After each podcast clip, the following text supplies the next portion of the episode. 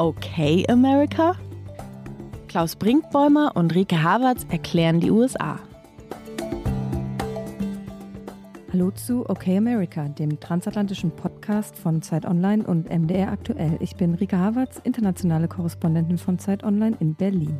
Und ich bin Klaus Brinkbäumer, Programmdirektor des Mitteldeutschen Rundfunks und ausnahmsweise in Hamburg, Rike, wo die deutsche Einheit gefeiert wurde. Und ähm, Hamburg, regnerisch? Hamburg grau, aber warm und nicht regnerisch. So ein bisschen nieselig, aber das merkt man in Hamburg ja gar nicht. Nein, nein, nein, das gehört ja eigentlich zum guten Ton in Hamburg.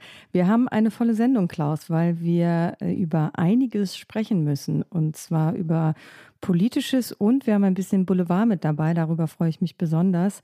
Wir reden natürlich über die, ich glaube, man kann sie schon so nennen, die Shutdown-Wochen, die mal wieder in den USA sind und über Kevin McCarthy, der jetzt spürt, wie hoch der Preis ist, den er für seinen Posten gezahlt hat. Und dann reden wir noch über einen Demokraten, der auch ein Problem hat, ein anderes als Kevin McCarthy, nämlich ein juristisches, Robert Menendez, Senator aus New Jersey. Wir sprechen darüber, warum es ihm gerade nicht so gut geht.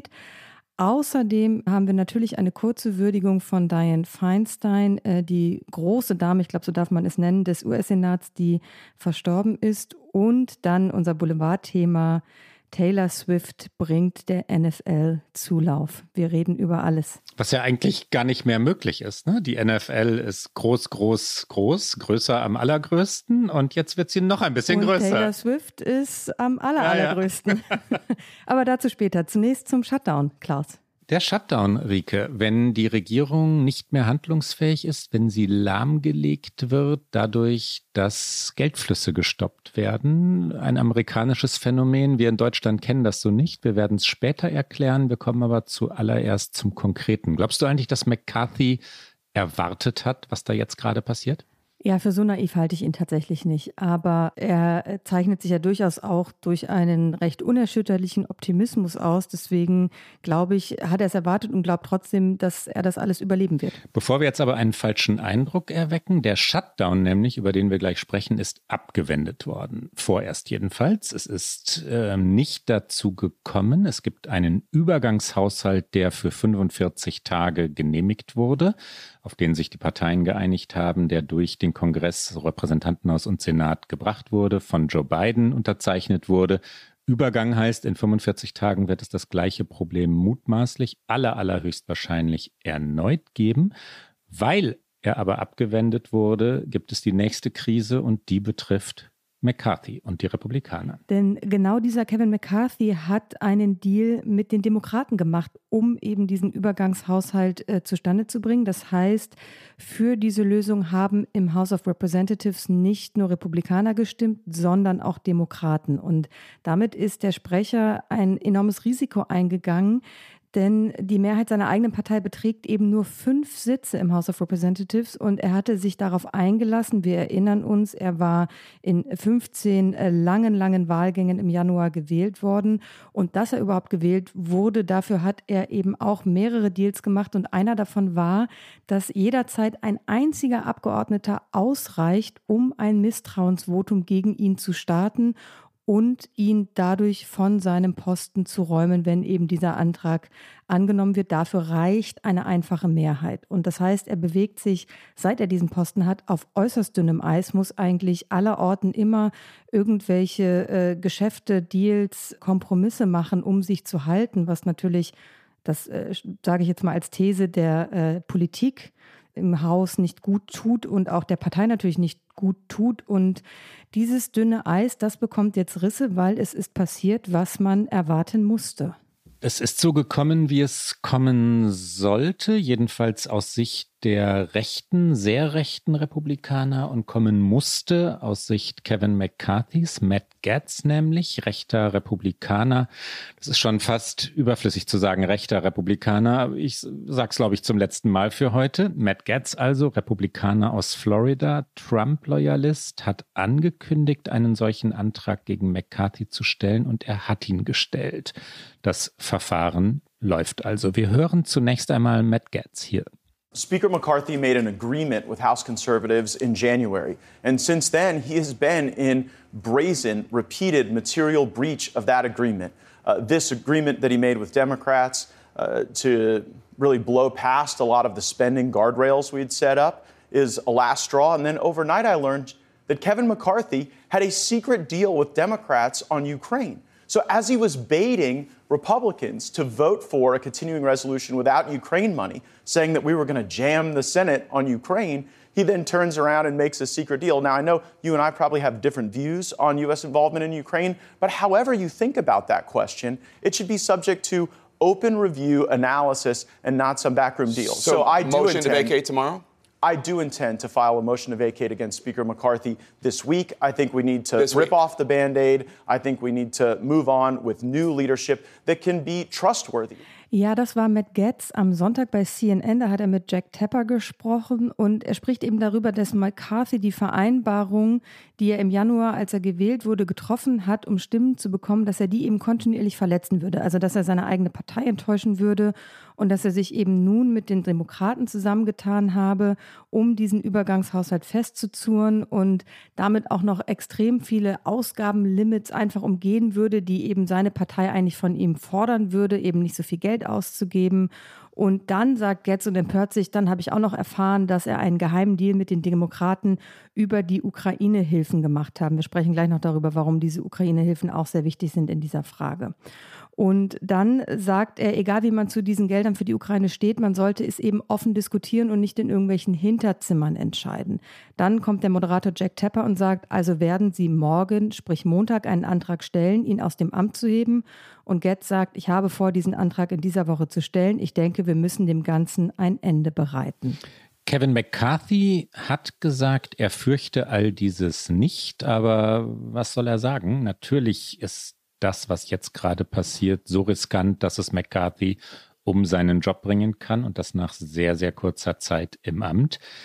Er hofft, dass ihn Stimmen der Demokraten im Amt halten können, dass die Demokraten denken, McCarthy sei weniger heikel für sie, gefährlich für sie als noch konservativere Republikaner.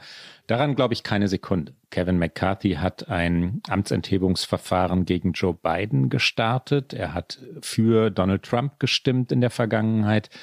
Er hat äh, sich als Trump-Loyalist eben auch erwiesen, als es um die amerikanische Demokratie ging, beim Sturm auf das Kapitol am 6. Januar 21. Die Demokraten stützen McCarthy. Hältst du das für möglich, Rike?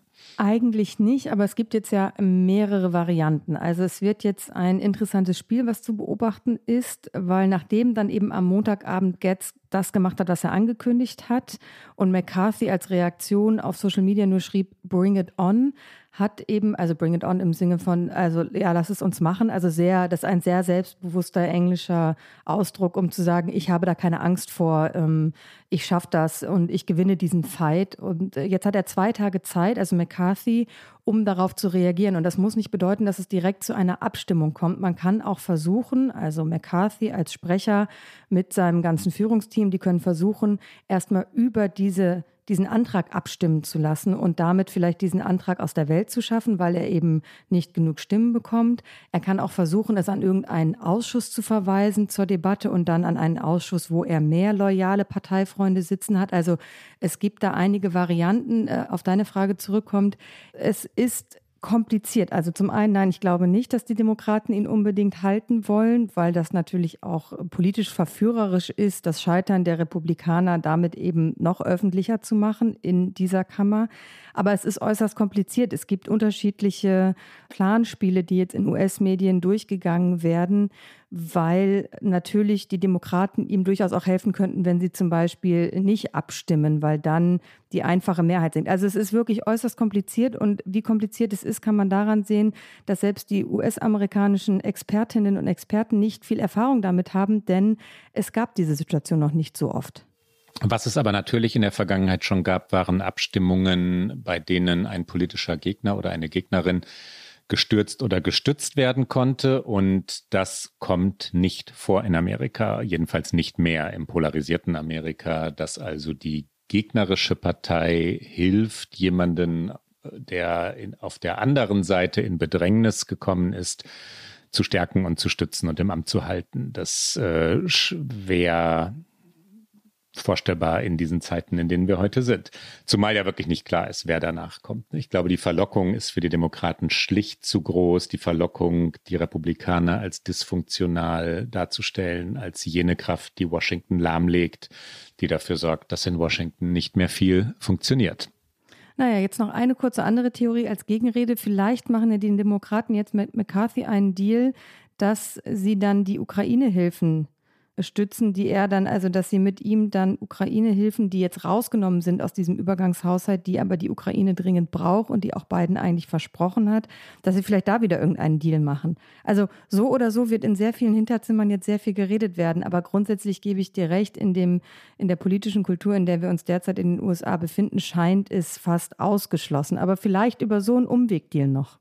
Ich liebe solche Diskussionen, Rike. Auch daran glaube ich nicht, weil die äh, Demokraten und McCarthy natürlich wissen, dass sie ihn, also McCarthy, damit in seiner eigenen Partei komplett isolieren würden. Ne? Ja gut, aber dann wäre er halt bei nächster Gelegenheit weg und dann wäre es ja auch erreicht. Genau. Ja, Gut, gut. Jetzt bin ich sehr House of Cards. Egal. Lass uns doch über die zwei Fälle sprechen, die es schon mal gab, als ein Sprecher vor dem Risiko stand, sein Amt zu verlieren. Im Jahr 1910 gab es eine Revolte der Republikaner gegen ihren eigenen Sprecher Joseph Cannon.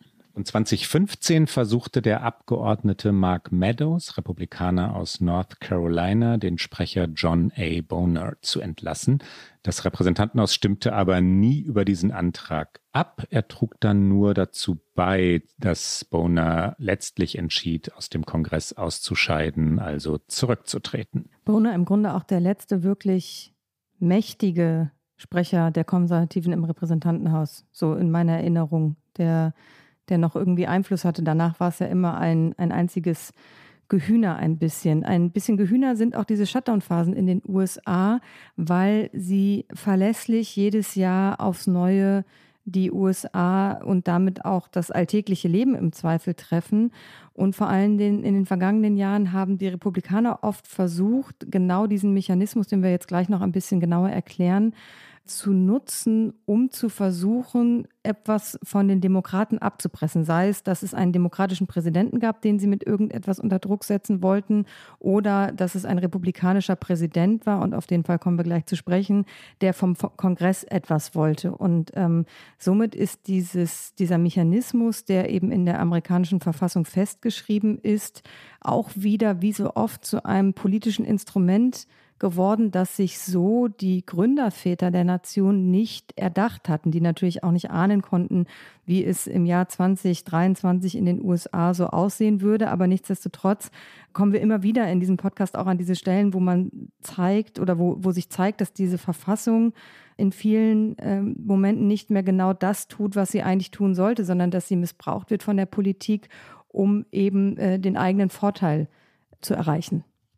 Na, dieser ständige Shutdown oder jedenfalls die ständige Drohung eines Shutdowns hat auch mit amerikanischer Doppelmoral zu tun, Rike. Es ist ja einerseits so, vor allem äh, auf der konservativen Seite, dass Ausgaben, Staatsausgaben prinzipiell dämonisiert werden und immer auch als jedenfalls von einigen Republikanern Diebstahl gebrandmarkt werden, Diebstahl von Steuergeldern, Verschwendung, Steuern sind Teufelswerk und Ausgaben auch, während aber zugleich die Staatsausgaben natürlich enorm hoch sind, was vor allem an den Kosten des amerikanischen Militärs liegt. Die Militärausgaben sind, wenn man es mit europäischen Standards vergleicht, absurd hoch. Ne? Und so kommen die USA ständig an die eigenen Grenzen, an die selbst verfügten Schuldengrenzen und immer wieder in diesen Moment hinein, in dem die Zahlungsunfähigkeit droht. Der Shutdown selbst, also Government Shutdown, so heißt es offiziell, das heißt übersetzt die Stilllegung der Bundesverwaltung, der meint die Lage, in der die Behörden der Bundesregierung all ihre Tätigkeiten oder die, wir erklären es gleich noch genauer, die meisten Tätigkeiten einstellen und nur noch die als unerlässlich angesehenen erledigen dürfen. Das wiederum heißt dann, die Staatsverwaltung, der Verwaltungsapparat im Ganzen fährt herunter. Er muss das tun, wenn nämlich die bisherige rechtliche Grundlage für die Bewilligung von Haushaltsmitteln ausläuft. Und das wiederum heißt konkret, dass sich Senat, Repräsentantenhaus und Präsident nicht rechtzeitig über neue Haushaltsmittel einigen konnten. Sie können das tun oder könnten sich einigen, indem sie ein entsprechendes Gesetz beschlössen. Die Rechtsgrundlage für diesen Shutdown ist der Anti-Deficiency Act von 1884, der zuletzt 1982, ja, wie soll man sagen, erneuert wurde, präzisiert wurde. Die längste Haushaltssperre war mit exakt 35 Tagen jene über den Jahreswechsel 2018-2019. Das waren die Trump-Jahre. Da ging es um Donald Trumps Forderung nach staatlicher Finanzierung seiner so heiß und innig geliebten Mauer an der Grenze zu Mexiko, also der Mauer, die er dort bauen lassen möchte, die noch immer nicht steht.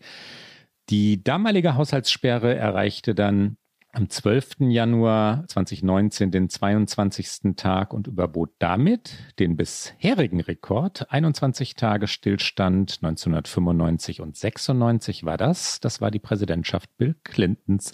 Damals war die Haushaltssperre durch einen Steuerstreit ausgelöst worden. Und es gab auch mal eine relativ lange Phase eines Shutdowns, als nämlich Barack Obama im Weißen Haus war und die Republikaner wollten, dass er seine Gesundheitsreform zurückdreht. Also manchmal werden da auch Dinge miteinander verknüpft, die mit Haushalt nicht unbedingt zu tun haben oder nur in sehr entferntem Sinne, weil das Argument damals war, dass eben diese Gesundheitsreform Obamacare über Gebühr den Staat finanziell belasten würde.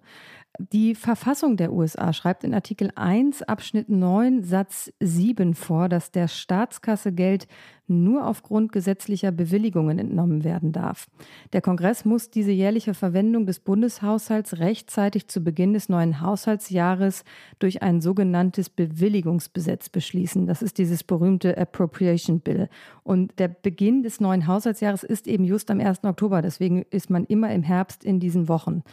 Es gibt noch eine zweite Variante, also es gibt das Appropriation Bill oder es gibt die bestehende Bewilligung für den Übergang auf niedrigem, gleichem oder höherem Niveau eben den Haushalt zu verlängern. Das heißt Continuing Resolution. Der Präsident wiederum, da kommt das Checks and Balances System wieder zum Tragen, hat ein aufschiebendes Vetorecht gegen Gesetze des Kongresses, das wiederum mit einer Zweidrittelmehrheit in beiden Kammern des Kongresses überstimmt werden kann. Also der Kongress kann dann wieder das Veto des Präsidenten aushebeln. Wenn nun weder ein neues Bewilligungsgesetz beschlossen wird, noch die bisherige Bewilligung übergangsweise verlängert wird, dann kommt es eben zum Shutdown. Also ein sehr komplizierter Prozess. Und du hast gerade schon gesagt, dass es nicht nur kompliziert ist, sondern dass es da eben auch um die amerikanische Identität geht. Ja, Steuern und Staatsausgaben eben, ne? Teufelswerk aus republikanischer Sicht. Wir haben schon mehrfach darüber gesprochen, dass der amerikanischen Infrastruktur, auch dem Bildungssystem so unglaublich viel Geld fehlt, obwohl das Geld im Land vorhanden wäre, vorhanden ist, weil die Steuern nicht erhöht werden dürfen. Wer das versucht, Steuern zu erhöhen, kann den Wahlkampf gleich einstellen. In den Jahren 1980 und 1981 hat der damalige Justizminister Benjamin Civiletti zwei Rechtsgutachten erstellen lassen. Und seit jenem Zeitraum, also Anfang der 80er Jahre, herrscht diese überstrenge Interpretation des Anti-Deficiency Act vor. Die gilt bis heute, die prägt das Land. Wer eine staatliche Behörde leitet, muss bei fehlender Bewilligung von Haushaltsmitteln die Arbeit einstellen. Solange jedenfalls, bis die Bewilligung da ist. Und dann gibt es noch eine kleine, feine Unterscheidung. Was sind Tätigkeiten, die weitergeführt werden dürfen? Welche Tätigkeiten sind das? Also wofür gelten Ausnahmen? Ein begründbarer Zusammenhang mit der Sicherheit von Menschenleben ist höchst relevant, mitunter auch der Schutz von Eigentum. Das heißt, dass Staatsangestellte des Bundes, die keine unerlässlichen Aufgaben erledigen, in den unbezahlten Urlaub geschickt werden. Zu den Tätigkeiten, die fortgeführt werden dürfen, die also unangetastet bleiben, zählen die der Polizei oder des FBI, der Rettungsdienste, des Grenzschutzes, der Fluglotsendienst oder auch der Justizvollzug. Und auch das von dir gerade schon erwähnte militärische Personal des Verteidigungsministeriums ist unangetastet von einem solchen Shutdown. Auch der äh, Nachrichtendienst National Security Agency, also die NSA, bleibt im Dienst. Und das, wen es also dann trifft, das sind die Zivilbeschäftigten in diesem Regierungsapparat, die in den unbezahlten Urlaub geschickt werden. Und das betrifft natürlich auch zum Beispiel äh, Reinigungskräfte im Kongress, also diejenigen, die wirklich auf ihren Gehaltscheck angewiesen sind und sich eigentlich äh, keinen unbezahlten Urlaub leisten können.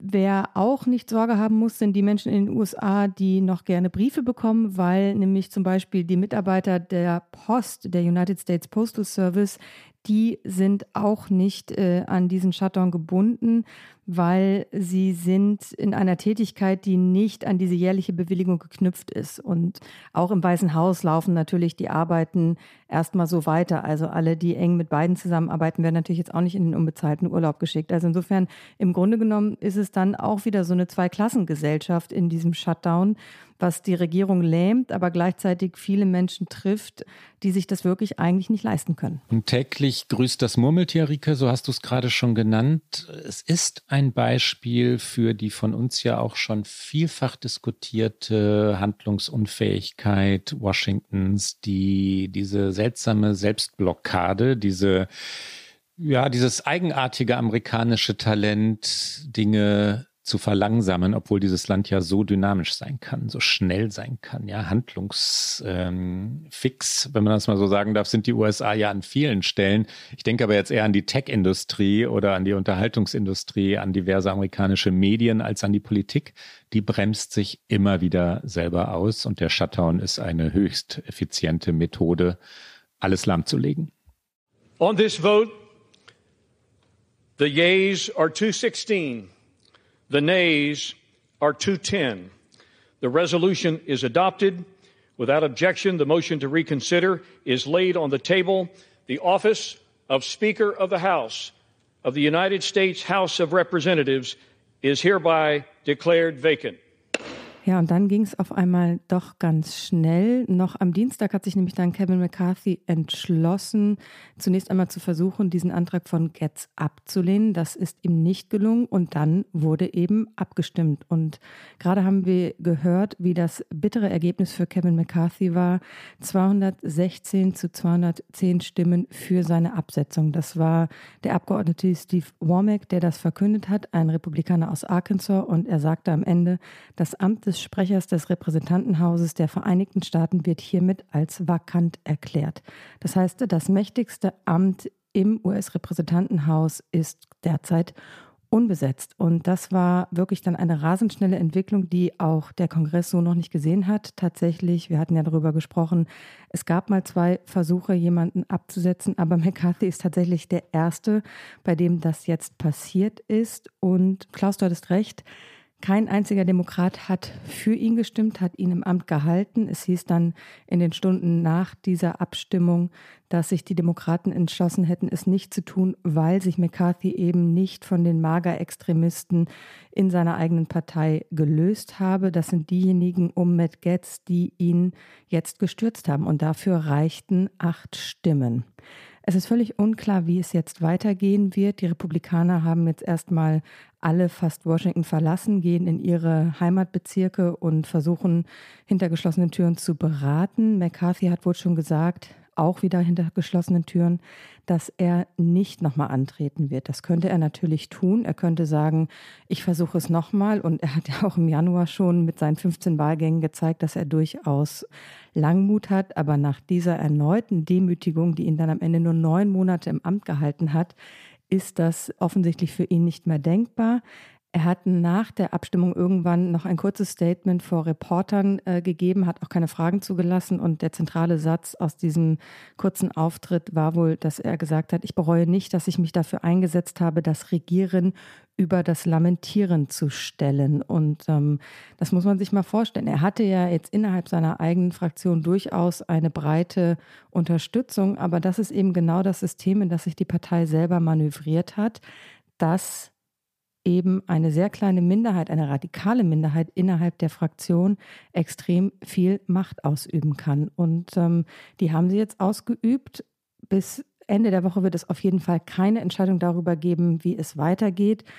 Die Idee, dass jetzt vielleicht äh, ein Demokrat Sprecher werden könnte und quasi so eine zentristische Koalition gebildet wird, die ist ausgeschlossen. Das ähm, kann ich mir einfach nicht vorstellen. Natürlich werden die Demokraten mit sicherlich ihren Minderheitenführer Hakim Jeffries wieder aufstellen, so wie sie das auch beim der ersten Wahl gemacht haben. Das Grundproblem für die gesamten USA, nicht nur für die Partei, ist einfach, dass jetzt das Haus führungslos ist und es gibt natürlich einen Interimsnachfolger von Kevin McCarthy. Patrick McHenry heißt er, aber er hat de facto keine Macht. Und vor allen Dingen, weil es noch nie vorgekommen ist, weiß auch niemand so richtig, wie das Prozedere ist. Also dieser Interimssprecher kann so formal Dinge am Laufen behalten. Also er kann zum Beispiel eine Wahl für einen neuen Sprecher einberufen, aber wirklich vorankommen kann jetzt nichts, bis diese Führungsfrage gelöst ist. Und wir haben ja gerade schon länglich darüber gesprochen, dass Mitte November einfach der nächste Shutdown bevorsteht und damit nicht nur die Handlungsunfähigkeit des und damit nicht nur die Handlungsfähigkeit des Repräsentantenhauses, sondern des ganzen Landes.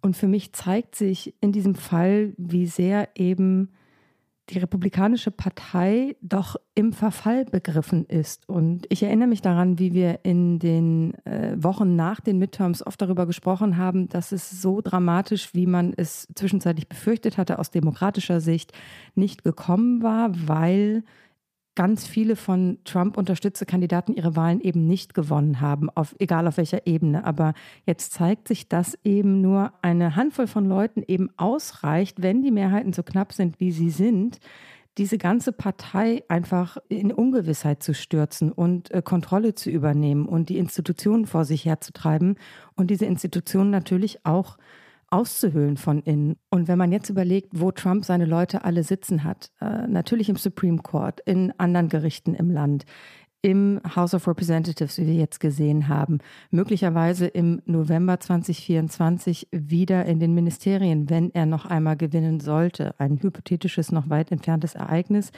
Dann braucht man aber auch nicht viel Fantasie, um zu schauen, äh, um zu überlegen, wie so ein Amerika 2025 aussehen könnte. Und das ist für die Demokratie in den Vereinigten Staaten aus meiner Sicht eine eher beunruhigende Aussicht. Jetzt aber erstmal wieder zurück zum ganz akuten, nämlich wie geht es im Haus weiter? Wir werden vermutlich in unserer nächsten Folge darüber sprechen, weil das wird sich jetzt mit Sicherheit hinziehen. Aber Klaus, es ist einfach ein mal wieder in der jüngsten Geschichte der USA historischer Moment. Ja, Rike, es ging schnell, es ging sehr viel schneller als vermutet. McCarthy ist letztlich von niemandem gestützt worden. Ne? Er hatte sich in den letzten Wochen und Monaten äh, gegen alle gestellt, immer mal gegen die eigene Partei, vor allem natürlich gegen Joe Biden. Er hatte die Demokraten beschimpft und als es dann darum ging, ihn im Amt zu halten, gab es keine Gruppe, die wirklich sich dafür stark gemacht hätte, weil er das Vertrauen nicht hatte bei den Demokraten natürlich am allerwenigsten. Ich meine, wer ein Impeachment gegen Joe Biden äh, in Gang bringt, ohne Beweise für irgendetwas zu haben, für irgendein Vergehen zu haben, der kann nicht mit der Unterstützung der Demokraten rechnen. Was heißt das jetzt? Zunächst einmal heißt es Unregierbarkeit. Das ist, glaube ich, kein zu großes Wort. Der Kongress, äh, vor allem natürlich das Repräsentantenhaus, in dem wir hier gerade uns befinden, ist so nicht führbar. Wie soll dort in den gut 40 Tagen, die nun bleiben, bevor der nächste Shutdown kommt oder droht, nee, er wird mutmaßlich kommen, eine neue Führung gewählt werden, ein neuer Sprecher gewählt werden. Woher soll der kommen? Wie soll der seine Mehrheiten ähm, erhalten? McCarthy, wir haben es ja mehrfach gesagt, äh, hat, waren es 15 oder 14? Ich glaube 15 Wahlgänge gebraucht, äh, bis er bestätigt wurde. Wer also jetzt bezeichnend ist, dass die Republikaner sofort den Namen Donald Trump in die Diskussion eingebracht haben. Donald Trump also als Speaker of the House? Fragezeichen. Die Regeln würden es ermöglichen, der Speaker, der Sprecher, der Anführer des House of Representatives muss nicht zugleich gewählter Abgeordneter sein. Würde Trump aber eine Mehrheit bekommen, das ist wiederum eine ganz andere Frage. Ich will jetzt nicht allzu früh zu weit spekulieren, aber außenpolitisch werden die USA noch einmal ja, wackeliger, weniger zuverlässig. Die Unterstützung für die Ukraine wird bröckeln. Die sogenannten Make America Great Again, MAGA Republicans werden stärker. Gleichzeitig haben die natürlich keine Mehrheit. Trump wird sofort wieder in die Diskussionen gezogen und der ist Putin näher als Zelensky. Ähm, was heißt das dann für die großen Linien der Weltpolitik? Das werden wir, glaube ich, in den kommenden Wochen und Monaten bis zur Wahl diskutieren. Und damit kommen wir zu, ich versuche einen eleganten Übergang, einem Senator, der sich vielleicht durch seine eigenen Handlungen selbst lahmlegt? Fragezeichen. Das stimmt, das ist der eleganteste Übergang, den man sich vorstellen kann, weil du recht hast. Es geht um Robert Menendez, Klaus, einen mächtigen Senator aus New Jersey. Er ist außerdem demokratischer Vorsitzender des Senatsausschusses für Auswärtige Beziehungen gewesen, muss man sagen, weil diesen Posten musste er jetzt temporär räumen. Und das liegt an einer 39-seitigen Anklageschrift, die jetzt veröffentlicht wurde. Also es wird Anklage erhoben gegen Menendez und die Vorwürfe sind gravierend. Ihm wird vorgeworfen, Bestechungsgelder angenommen zu haben, darunter Luxusautos, teure Fitnessgeräte, sogar Goldbarren sollen darunter gewesen sein und auch mehr als 500.000 Dollar in Bar. Und im Austausch für diese Dinge und Gelder soll er seine Macht genutzt haben, um vor allen Dingen US-Hilfe für Ägypten zu erhöhen und Geschäftsleuten aus New Jersey Gefälligkeiten zu erweisen. Das sind die Vorwürfe der Staatsanwaltschaft. Seine Ehefrau Nadine, drei Geschäftsleute, Fred Dapes, das ist ein Bauunternehmer aus New Jersey, Whale Hana, der ist Unternehmer, Gründer eines Unternehmens zur Zertifizierung von Halal-Fleisch mit Sitz in New Jersey und José Uribe, ein ehemaliger Versicherungsvertreter aus Union City, New Jersey, sind mit betroffen, stehen ebenfalls in dieser Anklageschrift und ja, werden mutmaßlich, wenn es denn weitergeführt werden wird, vor Gericht landen. Alle fünf Angeklagten wurden wegen Verschwörung zur Bestechung und Verschwörung zum Homes Services Fraud, das meint Schmiergeldsysteme, Bankbetrug und dergleichen eben angeklagt. Der Senator und seine Frau wurden auch wegen Verschwörung zur Erpressung unter Ausnutzung des offiziellen Rechts angeklagt, was wiederum bedeutet, dass sie die Rolle von Menendez als US-Senator ausgenutzt haben sollen, um jemand anderen zu zwingen, ihnen etwas von Wert zu geben, also quasi, dass er wegen seiner Senatorenrolle Bestechungsgelder eintreiben konnte und eingetrieben hat oder habe. Noch gilt die Unschuldsvermutung, aber das liest sich schon ziemlich fundiert.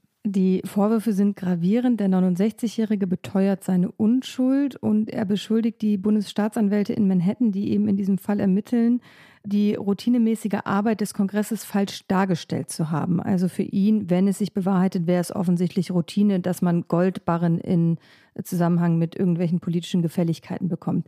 Auch die Anwälte von den anderen Angeklagten haben die Vorwürfe zurückgewiesen. Wir hören jetzt einmal Menendez selbst am Tag nach der Anklageerhebung und da geht er vor allen Dingen auch auf das ein, was du gerade gesagt hast, Klaus. Er sagt natürlich, ich verstehe, wie beunruhigend diese Anschuldigungen sind, aber sie sind auch nicht mehr, eben Anschuldigungen. Dies wird mein größter Kampf, aber wie ich schon immer gesagt habe, ich bin fest davon überzeugt, dass wenn alle Fakten öffentlich sind, ich nicht nur entlastet sein werde, ich werde außerdem weiter Senator von New Jersey sein. Ein Eckpfeiler unserer Demokratie ist, dass für alle Menschen die Unschuldsvermutung gilt, für alle. Und ich verdiene nicht mehr, aber auch nicht weniger. On Friday, the Southern District of New York brought charges against me. I understand how deeply concerning this can be.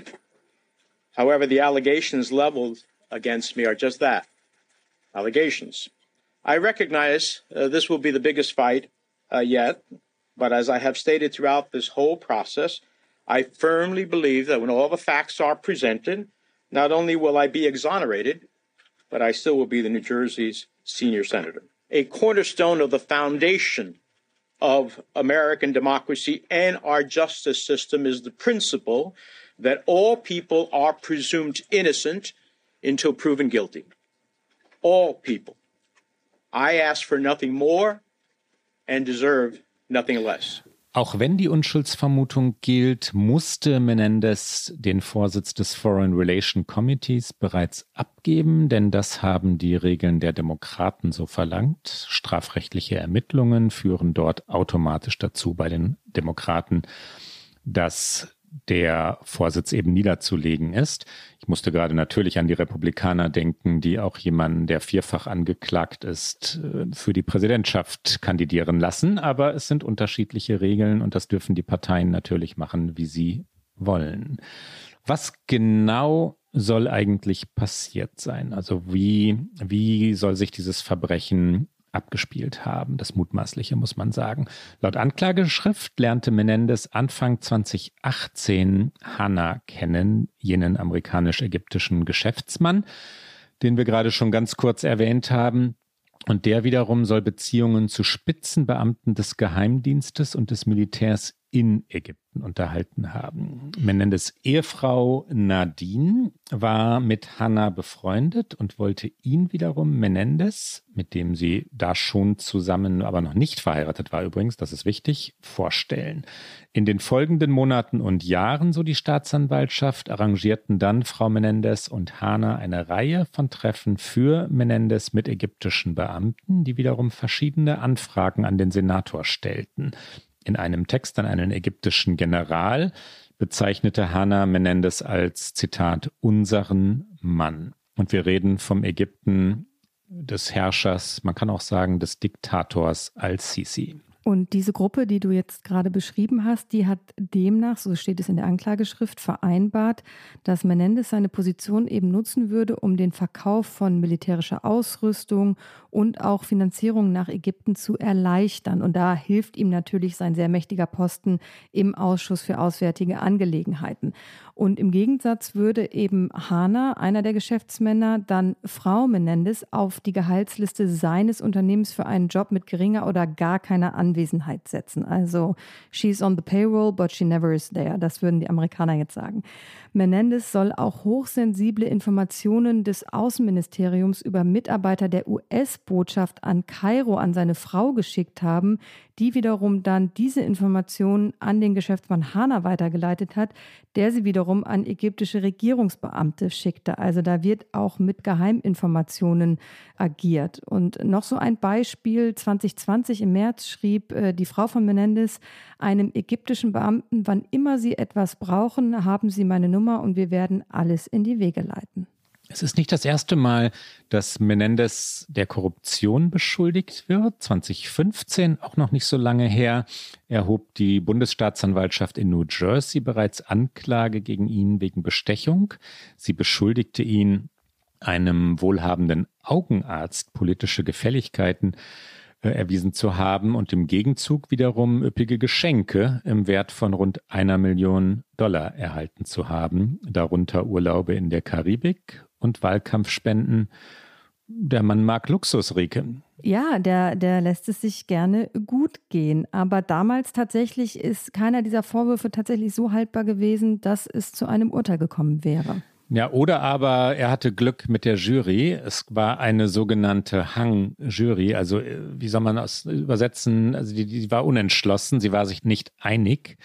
Und vielleicht hatte er Glück und ein Parteifreund hat ihn gestützt. Das kann ja manchmal vorkommen bei Juryentscheiden. Ja, Hung Jury ist so im Deutschen würde man, glaube ich, sagen, also die gehängten Geschworenen, aber natürlich ist es nicht so. Aber ähm, ja, es ist ein schöner, schöner Ausdruck. Und das Justizministerium hat dann die anderen Anklagepunkte auch verworfen, nachdem der Richter dann eben ihn von diversen Anklagepunkten freigesprochen hat. Das heißt, er ist davongekommen. Und damals hatten sich auch alle Demokraten umgehend um ihren Senator, um ihren Parteifreund geschart und haben gesagt, wir schützen ihn. Das ist jetzt anders. Einen Tag nach der Anklageerhebung haben jetzt fast alle wichtigen Köpfe der Demokraten, vor allen Dingen in New Jersey, Menendez zum Rücktritt aufgefordert. Darunter auch der Gouverneur Philip Murphy.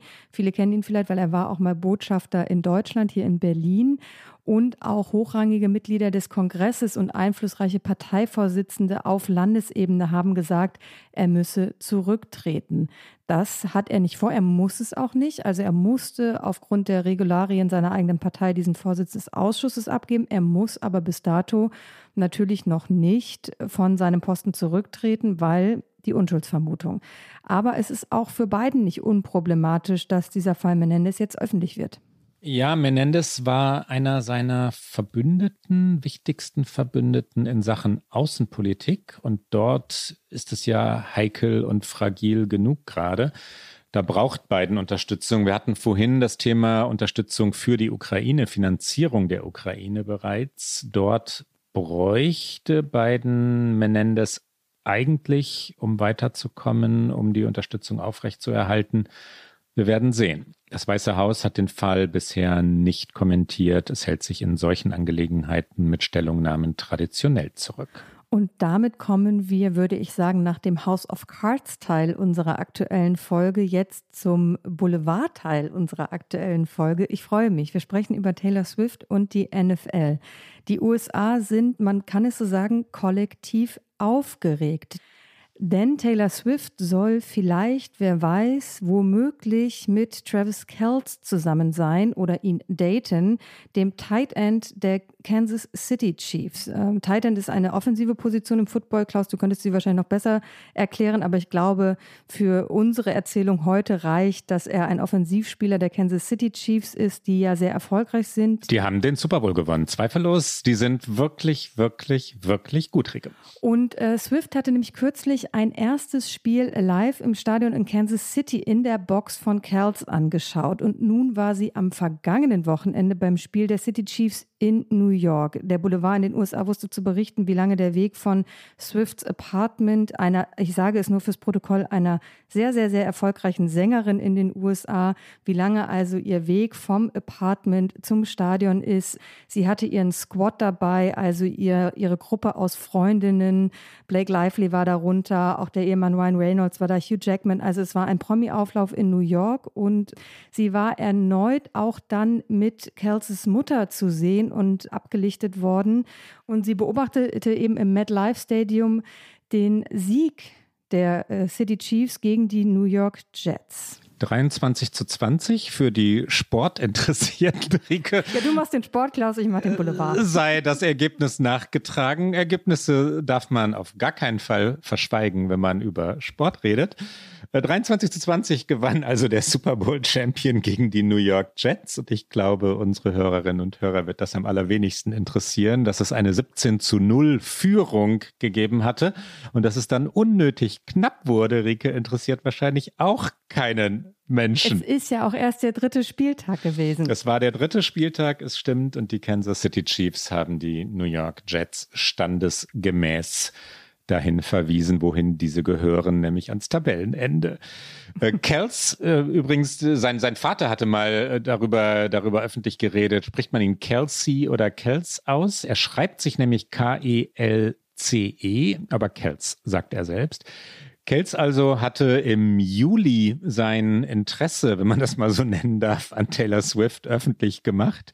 Er wollte sie kennenlernen und hatte sich dann mal irritiert gezeigt, äh, Zitat, ich war enttäuscht, dass sie vor oder nach ihren Auftritten nicht redet, weil sie ihre Stimme ja für ihre 44 Songs schonen muss. Aber er hat sie kennengelernt, offensichtlich. Taylor Swift umarmt seine Mutter öffentlich und ja, man darf davon ausgehen, dass das wohl mehr als Freundschaft ist, Reke. Wenn wir schon so schön ja, spekulieren, ja. Ich, dann spekulieren wir richtig, oder? Also ich bin nicht sicher, aber äh, Taylor Swift äußert sich äh, aus guter Tradition niemals zu ihren Beziehungen oder zu ihrem Beziehungsstatus.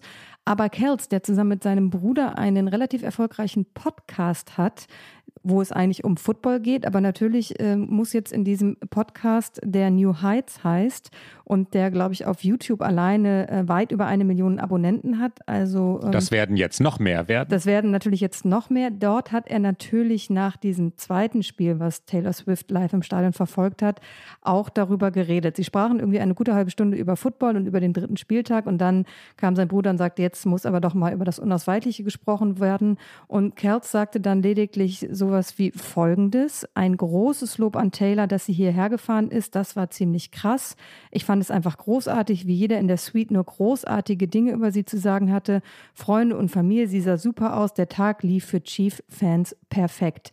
Das war tatsächlich, ich muss mich korrigieren, das hat er gesagt, nachdem sie in Kansas war. Aber die Podcast-Folge ist, glaube ich, erst nach dem dritten Spieltag ausgestrahlt worden. Also Zeiträume verschwimmen ein bisschen. Das macht aber im Social Media Frenzy auch keinen Unterschied, weil man kann es gar nicht, man kann dem Ganzen nicht entkommen. Jedes Foto, jede Geste.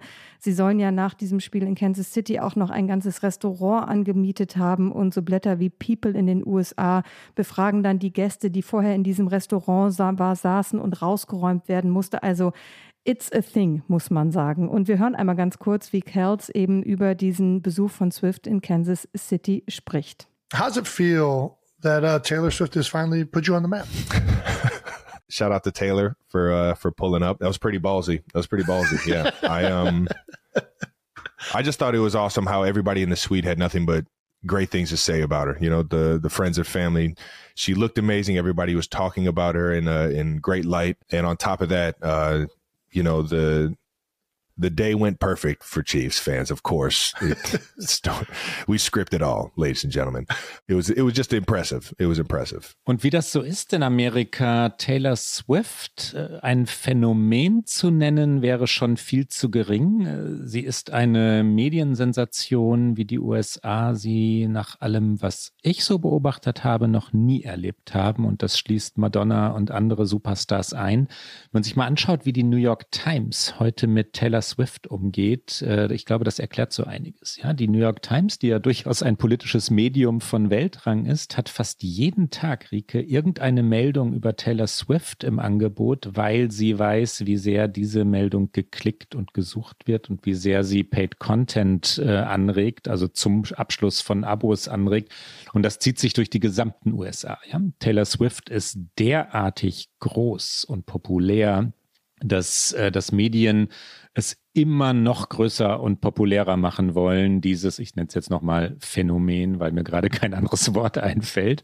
Lukrativ sind schon die Gerüchte. Die Trikots ähm, von Kelsey, die sich sowieso schon bestens verkauft haben, wie gesagt, wir reden über einen der Stars des letztjährigen Super Bowl-Gewinners, wurden nochmal wieder um äh, 400 Prozent gesteigert oder mehr unter die Leute gebracht als vorher schon. Die Preise für die Spiele äh, haben sich verdoppelt. Wir reden von weit über 100 Dollar für die günstigsten Karten und dann geht's über die 1000 Dollar für die besten Plätze, für jene Plätze, wo man dann vielleicht Taylor Swift sehen kann. Kelsey übrigens hat den Super Bowl bereits zweimal gewonnen. Er war auch schon Moderator oder Gastmoderator bei Saturday Night Live. Das ist immer eine Auszeichnung für Stars in den USA. Äh, den Podcast mit seinem Bruder, das sagtest du schon, haben 1,8 Millionen Menschen abonniert, aber das wird jetzt nochmal ganz anders werden. Ja, Taylor ist einfach ein anderer Star-Orbit als der, in dem Kels sich bislang bewegt hat. Ich würde äh, sagen, Beyoncé ist, glaube ich, auf gleichem, ähnlichen Niveau. Allerdings entzieht die sich eben eher den Medien und deswegen ist es vielleicht nochmal ein anderer Hype, beziehungsweise vielleicht auch in anderen Kreisen. Aber so oder so, Taylor Swift, die ja im Country angefangen hat, ähm, die jetzt äh, global ja auch diese Tour, auch in Deutschland nächstes Jahr die Konzerte alle ausverkauft, äh, die Ticketportale zusammengebrochen. Also es ist wirklich äh, sehr unvorstellbar, was, was diese Person alles erreicht. Und natürlich nimmt das die NFL sehr gerne mit, denn über Swift kommt auf einmal eine Zielgruppe zum Spiel, die die NFL so vorher nicht erreicht hat, nämlich zum Beispiel diese ganzen jungen, jüngeren äh, Frauen, die vielleicht sich vorher nicht für Football interessiert haben. Während des Spiels am Sonntag gab es diverse Tweets, ich glaube, sie heißen immer noch so auf der Plattform X, formerly known as Twitter. Da hieß es zum Beispiel, The Chiefs are now 2 to 0 with Taylor Swift in attendance. Also und dazu ein Bild und ein kurzes Video von der Box, in der Taylor Swift eben dieses Spiel verfolgt hat. Dann gab es noch Videos von Swift mit der Mutter von Kels. Also meine These wäre, diese, diese romantische Verbindung hält nicht allzu lange aber sie ist auf jeden Fall für beide Seiten und vor allen Dingen für die NFL äußerst lukrativ. Aber wir glauben doch an die Liebe, Rike. Ja, ja, ich glaube unbedingt an die Liebe, aber vielleicht nicht in diesem Fall. Wir kommen noch mal ganz kurz zurück zum Sport, weil du vorhin den Tight End angesprochen hast. Äh, und ja, eine offensive Position ist das. Der Tight End hat, ähm, ich hoffe, ich stelle es jetzt richtig da, aus der Erinnerung an lange vergangene Footballspiele der New York Giants im MetLife Stadium in New Jersey. Der Tight End blockt dem Running Back den Weg frei. Das ist äh, seine zentrale Aufgabe. Der Running Back ist derjenige, der, der den Football, äh, also den Ball über die, in die gegnerische Endzone oder über die, jedenfalls in die gegnerischen Gefilde hineintragen soll, entweder von vornherein dort hinein rammen oder tragen soll oder nachdem er ihn gefangen hat, vom Quarterback bekommen hat. Und der Tight End ist einer, der dann die gegnerischen Verteidiger abwehren und wegblocken soll. Kelsey gilt aber als sehr viel geschickter. Der fängt immer mal wieder auch selber den Ball und ähm, rennt dann selber los und äh, immer mal gelingt auch ein Touchdown. Der ist also filigran für diese durchaus korpulenten Herren, die da äh, stehen, um den Gegner einfach nur wegzublocken. Ne? Ein Tight End, einer der geschickteren und jetzt ein Superstar. Ich habe mich natürlich auch eingelesen, habe dabei gelernt, dass es natürlich in diesen unfassbar großen Trainer-Crews von jedem NFL-Team natürlich auch eine Offensivabteilung gibt und dann je nach Stil des Head Coaches tatsächlich diese Tight Ends so oder dann vielleicht auch ein bisschen anders eingesetzt werden können. Und Kels hat sich auf jeden Fall jetzt in Stellung gebracht für noch mehr Offensivspiel, glaube ich, weil natürlich je mehr er zu sehen ist und je länger es mit äh, Taylor Swift andauert, desto besser. Und es wird lange dauern, Rike. Wir reden mal in ein paar Wochen, Wochen. bis Monaten nochmal. Wir geben ein Update. Super Bowl äh, 24, bis dahin wird es auf jeden Fall halten. Okay, das ist äh, eine steile These. ich würde dagegen wetten. Wobei die Nummer nicht stimmte. Super, die, die Super Bowls werden ja immer durchnummeriert und ich meinte den im Jahr 2024. Ne? Wir gucken mal. Da wird auf jeden Fall Ascher performen. Das ist ja in den vergangenen Wochen auch öffentlich geworden und wir gucken mal, wer dann so im Stadion sitzt. Werbung. Prime-Mitglieder hören Okay America bei Amazon Music ohne Werbung. Lade noch heute die Amazon Music App herunter.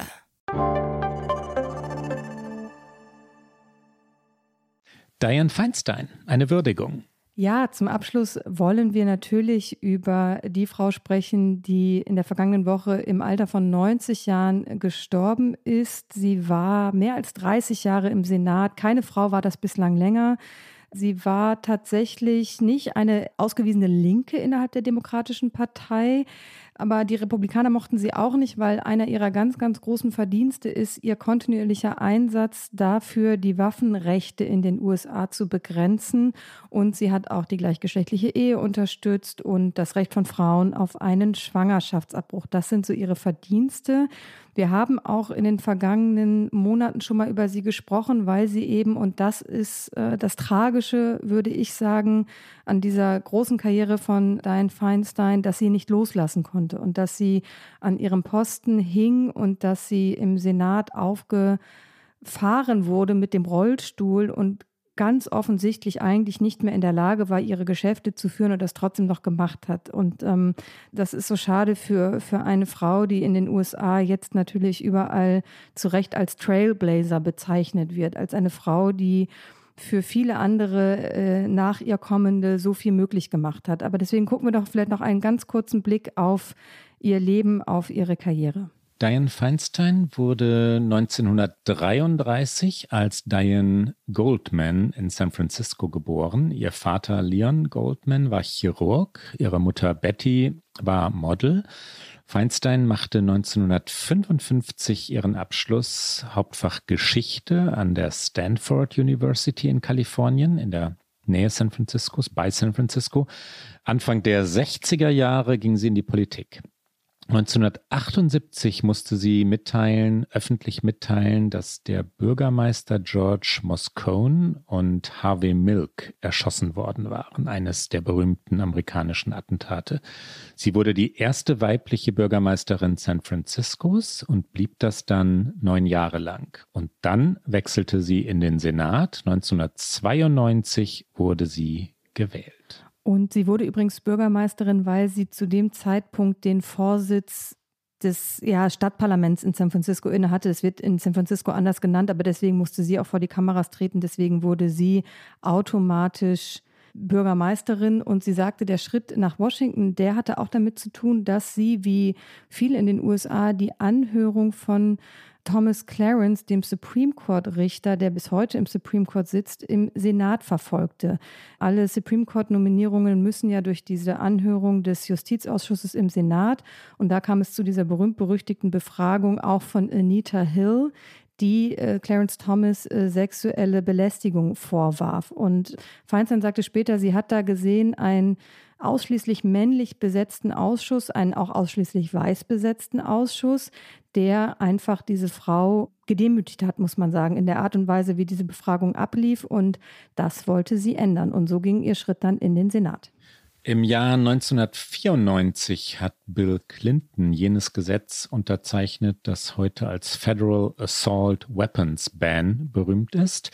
Die USA hatten es Dianne Feinstein zu verdanken. Feinstein war gerade einmal in ihrem zweiten Jahr als Senatorin auf dem Capitol Hill in Washington. Sie machte sich zur Hauptkämpferin für den Versuch, ja, in Amerika das so heilige Recht auf Waffen einzuschränken.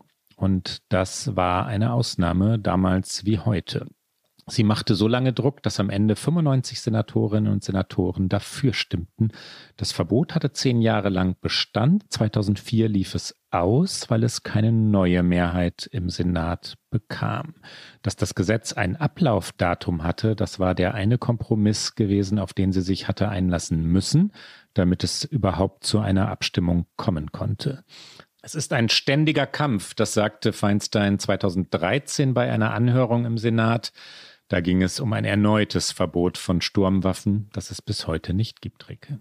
Ja, und sie sagte damals auch, ich weiß nicht, warum wir als Teil unserer öffentlichen Ordnung nicht einfach sagen können, die gehören nicht hierher. Und um das nur noch einmal zu unterstreichen, es ging nicht um ein grundsätzliches Waffenverbot oder das Recht auf eine Waffe.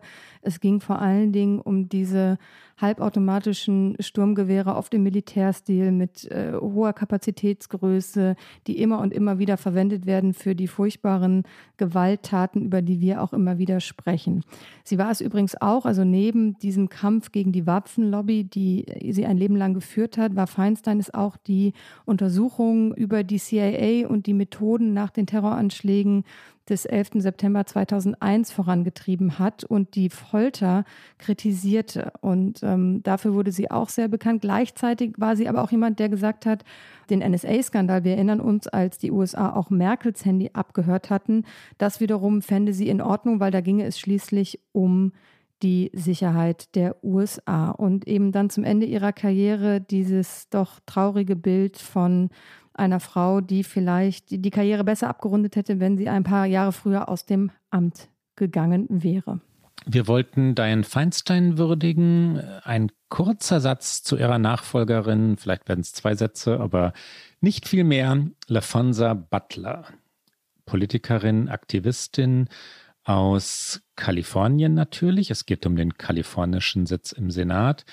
Ein Sprecher des Gouverneurs, Gavin Newsom, hat diese Personalie mitgeteilt. LaFonza Butler soll den Sitz also ab ähm, sofort und also für die restliche Amtszeit heißt das bis zum Januar 2025 bis zur nächsten Wahl einnehmen.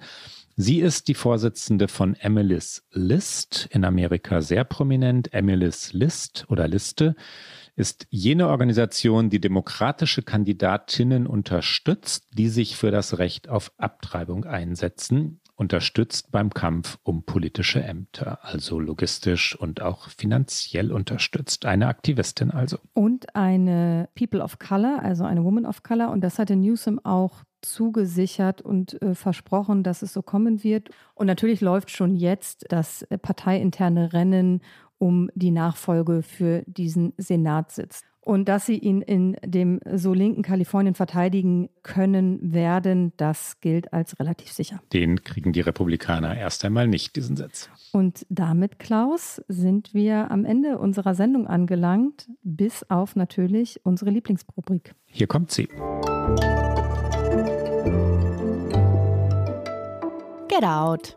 Ich habe passend zu Taylor Swift die von mir eben schon erwähnte Beyoncé mitgebracht, denn deren Welttournee Renaissance, die ging gerade lustigerweise in Kansas City zu Ende, also dort, wo auch Taylor Swift sich in letzter Zeit aufgehalten hat. Und äh, diese Tournee war ein ja, Gesamtkunstwerk, das muss man so sagen. Alle, die nicht die Chance hatten, äh, sie live zu sehen, ich hatte das Glück, ich habe sie im Sommer hier in Köln gesehen und es war wirklich ein Kunstwerk. Es war nicht allein ein Konzert, es war nicht nur die Musik, es war die, die Show drumherum, die Erzählung, die da aufgemacht wurde. Und die New York Times in ihrem Magazin hat tatsächlich eben diesem Gesamtkunstwerk einen sehr langen Text äh, gewidmet über diesen Beyoncé-Sommer, wie sie es nennen. Ich verlinke den Text natürlich. Daneben ist natürlich auch Beyoncés Instagram-Account ein einziges Kunstwerk vor allen Dingen für Fashion-Interessierte und nun hat sie angekündigt, dass sie einen Film über diese Tour machen wird, sodass alle, die es verpasst haben, doch noch einen Einblick bekommen und alle, die da waren, auch noch einen Einblick hinter die Kulissen. Ein kleiner Mini-Ausschnitt zum Schluss von diesem Trailer, in dem Beyoncé sagt, ich bin frei, wenn ich performe. Und das Ziel dieser Tournee ist es, dass alle frei sein können und dass über niemanden geurteilt wird. Hier kommt einmal Beyoncé. when I am performing, I am nothing but free. Is it recording? The goal for this tour was to create a place where everyone is free and no one is judged. Klaus, bei dir auch Musik mit dabei? Ja, Musik ist unbedingt dabei, weil es um Patti Smith geht. Aber in Wahrheit ist Patti Smith heute ausnahmsweise nur ein Beispiel für das, was ich eigentlich empfehlen möchte. Ich möchte nämlich Hörbücher empfehlen, gelesen von amerikanischen Autorinnen und Autoren selbst, also nicht die klassische Form des Hörbuchs. Jemand schreibt und dann kommt ein Schauspieler oder eine Schauspielerin und liest das und liest das manchmal auch nur so runter, weil es halt just another job ist, sondern Hörbücher, die gelesen werden von Stars, die diese Bücher selbst geschrieben haben. Ich glaube, ich habe mich klar genug ausgedrückt. Ich hoffe es. Beispiele Just Kids von Patti Smith und da sind wir bei der Musik. Das ist ähm, ein, eines der, der schönsten Memoirs, wie man in Amerika sagt, eines der schönsten autobiografischen Bücher, die ich kenne, oder Bossy Pants von Tina Fey. Ebenso gut, Tina Fey liest selbst. Tina Fey, für die, die sie nicht kennen, ist eine Comedian, eine der größten und besten der USA. Saturday Night Live hat sie, da hat sie gespielt und geschrieben. Sie schreibt selbst, sie ist eine fantastische Schauspielerin oder 30 Rock. Das ist das, was ich am meisten liebe. Mehrfache Emmy-Gewinnerin ist sie auch. Also Audiobooks, die von den Stars selbst gesprochen werden, sind meine Empfehlung. Und das war's für heute bei OK America. Sie hören uns in der Regel alle zwei Wochen donnerstags auf Zeit Online, mdr.de, in der ARD Audiothek, auf allen guten Podcast-Kanälen und immer wieder auch sonntags beim Podcast Sonntag von MDR aktuell. Und wenn Sie uns schreiben mögen, dann erreichen Sie uns unter okamerica.zeit.de. Bis bald. Bis dann.